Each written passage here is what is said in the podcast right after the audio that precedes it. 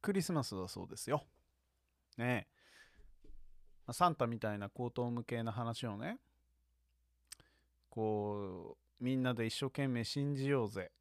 っていうことが許されるのであれば、俺が今日する話も あの見逃してくれてもいいんじゃないかっていうふうに思ってね恐る恐るこう0と1の間に整数はあるかっていうそういう話をねしたいと思うんですよ。僕の結論から言うとこれは無数にあるっていうふうに答えたいなっていうふうに今日は思っています。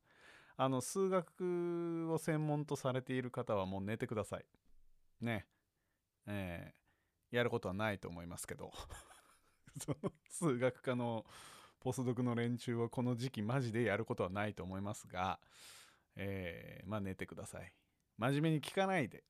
まあ今日も口頭無形な話をね。まあでもサンタと同程度の口頭無形な話をさせていただきたいんですけど。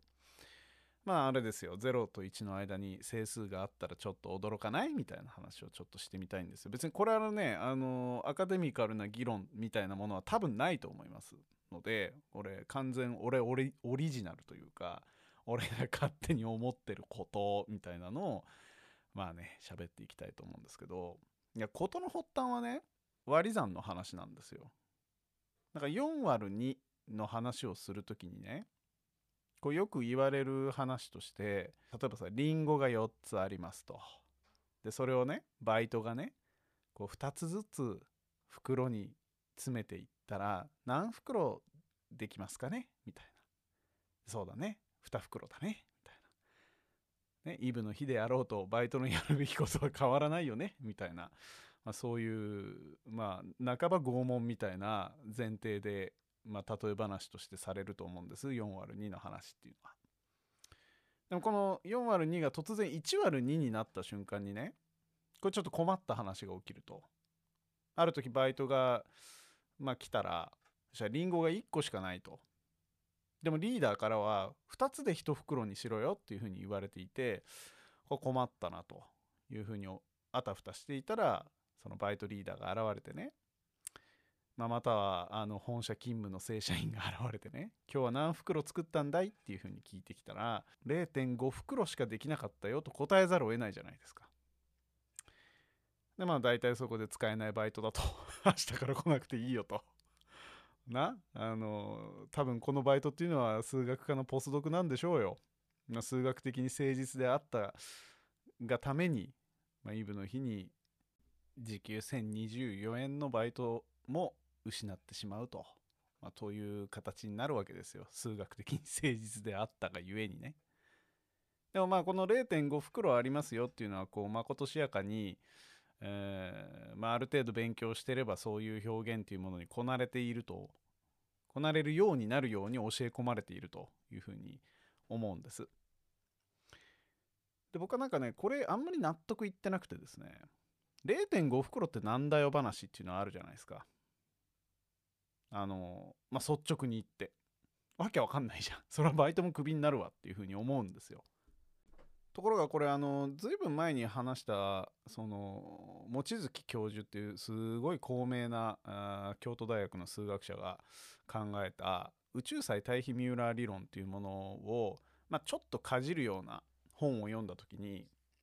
なるほどこの0.5袋っていう考え方はすげえ革命的なんだなっていうふうに思ったことがあってまあこの宇宙際対比ミューラー理論の話っていうのはまあその過去回を遡ればきっと出てくると思うので まぼんやり興味があれば聞いてほしいんですけどこれどういう話かっていうとまあ、いわゆるなんかその今僕らが前提としている数学の形というか数学の世界ではめっちゃむずいわっていう問題が仮にあったとしてそしたら別の宇宙を作ってねまあ、ここがその望月教授のすごいところなんですけどその都合のいい宇宙を作ってでそこの都合のいい宇宙では例えば正方形っていうのは今僕らが住んでいる現実の世界では縦横の長さが一緒のものを正方形っていうふうに言うじゃないですか。でもそのそれだととある定理が、えー、証明できないからあの適当な都合のいい宇宙を作るんですよ。その都合のいい宇宙では横3縦4が正方形っていうふうに言い張っている世界っていうのを無理やり作ってねでそうするとその目的であるなんだかよくわからない定理っていうのが簡単に解けるぜっていうふうに、まあ、そういう簡単にもう予定調和な宇宙っていうのを作るんですよ。でそれを向こう側の宇宙で解いた後にこっち側に持ってくるっていうちょっとちょっとした技があって。でこのこっち側に持ってきた時に、まあ、多少のノイズはあれど、まあ、言ってしまえばまあなんかちょこっと変な正方形っていう正方形は正方形なんだけど僕らがよく知っている正方形じゃないやつっていうのでとある定理を証明してこっちに持ってくるとあの確かにちょっとずれるんだけどそのずれってあの本来証明したいことにかんことだけを考えたら大して問題じゃないから証明できたってことになるよねっていうような、まあ、そのちょっと詳細は俺もよく分かんないんだけど、まあ、そんなようなことを解説してる本っていうのがあってねこれマジすげえなっていうふうに僕は思ったんですよ。こういうなんかアクロバットなやり方で都合のいい世界で証明してからこっちに戻してきて多少ズレはあるもののでも体制に影響ないから証明できましたって言い張るっていうでもそれもその言い張ってるだけじゃなくてちゃんと定量的にというかちゃんとロジカルに問題なく証明できてるよねっていうことが言えるんだからそれでよくないっていうふうに、まあ、言い張る理論っていうのが宇宙際対比ミューラっていうのがどうやらあるらしいのねまあ俺多分ほとんど分かってねえからだいぶ勘違いはあれどまだ概してそういうことらしいのよ。でこの話をその読んだ時に俺の中でこの割り算のねその数学ポスドクのバイトがスーパーのバイトがね0.5袋できましたっていう表現はこれはなんかあのある種すっごい正しいことを言っていると思っていて現実的に言っても。数学的な話だけじゃなくて。これは何かっていうと要は僕らが整数と呼んでいるものっていうのは1とか2とか3とかっていうまあ、そういう理算的なちょっと飛び飛びの数値かもしれないけどその0.5ぐらい整数っていうふうに言い張っている。0.5は整数じゃなくて小数ってみんな思うかもしれないがいやこれは整数なんですと。0.5っていうのはあくまで整数なんですがなんですが0.5ぐらい整数なんですって言い張る感じ。ちょっと伝わるかどうか分かんないけど。0.1ぐらい整数とか0.9ぐらい整数みたいなそういう話でだからいわゆるその0と1の間には無数に整数があるっていうふうに考えてもいいんじゃないのっていうふうに僕はあの望月先生のお話を聞いた時に誤解して考えたんですよ。これ誤解だと思います。望月先生はそんなこと言ってないっていうふうにご主張なされると思いますが僕はそうそういう誤解もありだなっていうふうに思ってやというのもね例えばねあの1センチの定規を用意しましたって現実世界で言ったとしてさこれ絶対に1センチじゃないんですよ。具体的に言えば。もう超詳細を見ていけばぴったり1センチなんてことは多分物理的にありえないのね。細かく見ていけば。でもこれもう1センチで一緒ってあるところで切るじゃん。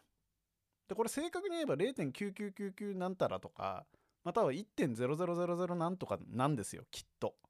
どんなに厳密にやったって。でその境界を細かく見ていけば必ずあやふやになるはずで、まあ、どっかでぶった切ってこれは1センチっていうふうに言い張るわけじゃん。だから現実世界においてピタリ1センチっていうものはま存在しないわけですよ。でも1センチとして取り扱おうぜっていうふうに言ってるじゃん。まあこの話はかなり今した議論とは実際には違う話なんだけどでもすごくよく似ていると思ってて俺が0.8ぐらい整数って言い張る話と。まあ、要はそのギューッとした程度論であると 整数なんちゅうもんは。なんかあの仮想的に0だの1だのとか言い張ってますが、えー、実際のところはピタリ整数なんていうものは存在していなくて、まあ、どの程度整数らしいかみたいな話しかしてないと。で最も整数か整数じゃないか怪しいものなんだけどあの整数と呼んでおこうとするものを0.5っていうふうに呼んでいるだけで0.9はだいぶ整数らしいよと。0.1もだいぶ整数っぽい。でも0.2になってくるとだんだん怪しくなってって最終的に0.5に近づけば近づくほどまあ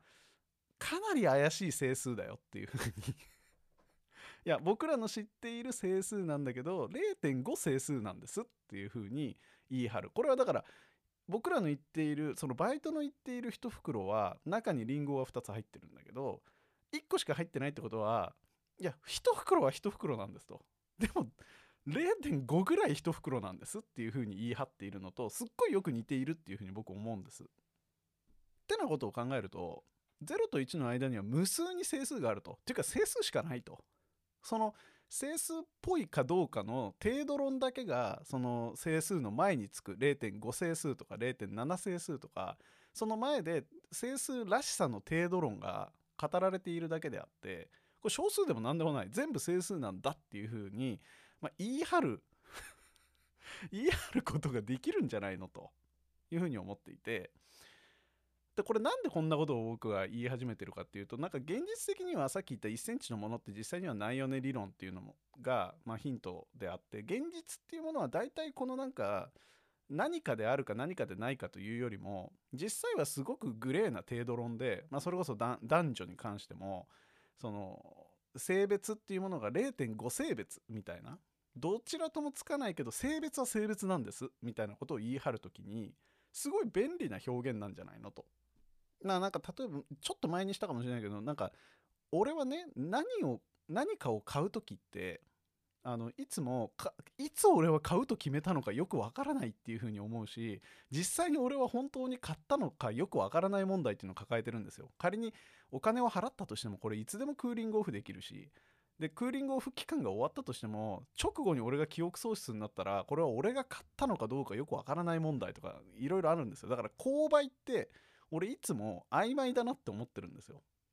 いつ俺は買うと決めたのかとかいつ俺は買ったのかとかってかなり怪しいっていう概念だと思っていてその直感とかにもピタリ合ってくるのがこの0と1の間に無数に整数はある理論でございましたがまた来週も取っていきたいと思いますんで、